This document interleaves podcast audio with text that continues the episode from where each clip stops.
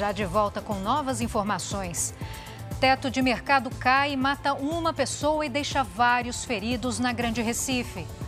No Rio de Janeiro, câmera de segurança flagra assalto a ex-atacante Fred.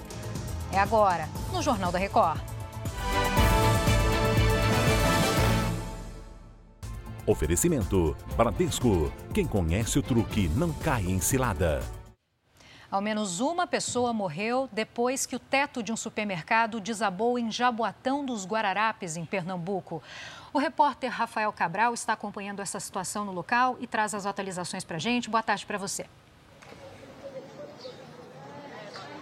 Olá, Giovana. Um acidente aconteceu pela manhã e deixou sete pessoas soterradas. Os bombeiros resgataram seis vítimas com vida. Uma pessoa, Giovana, foi encontrada morta. A Defesa Civil veio até o local para avaliar as condições estruturais do supermercado e dos imóveis vizinhos. A área foi isolada. Testemunhas disseram que as pessoas soterradas são funcionárias do mercado que ainda nem tinha sido inaugurado. De acordo com a Secretaria Municipal de Desenvolvimento Urbano e Meio Ambiente, a Prefeitura não recebeu nenhuma solicitação de funcionamento e também para a reforma do imóvel. Giovana. Um acidente bem grave, né? Imagina se tivesse clientes dentro desse mercado, né? Muito obrigada pelas informações, Rafael.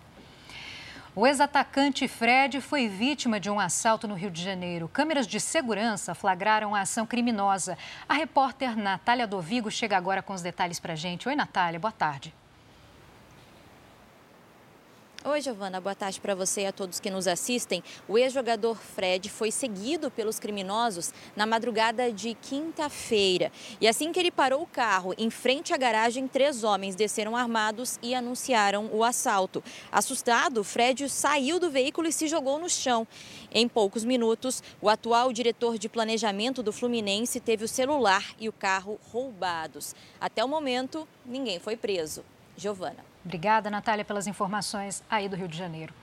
O presidente Lula tem uma viagem internacional marcada para a semana que vem.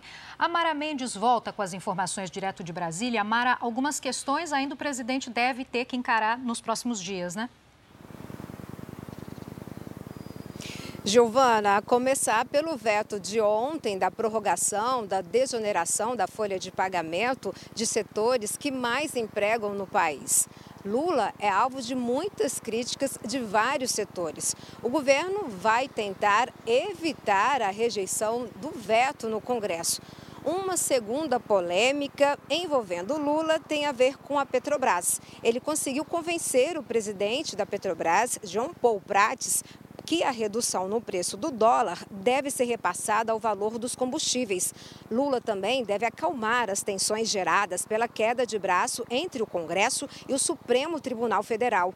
O líder do governo, Jacques Wagner, votou a favor da limitação dos poderes dos ministros no Supremo, do Supremo em votação no Senado. E o STF interpretou o voto como traição. A viagem de Lula será para a Arábia Saudita, Catar e Alemanha. É com você, Giovana. Obrigada pelas informações, Mara. Chega ao fim essa edição. Continue com o Passaia com Cidade Alerta. Um ótimo fim de tarde, excelente fim de semana. Passaia te devolvendo.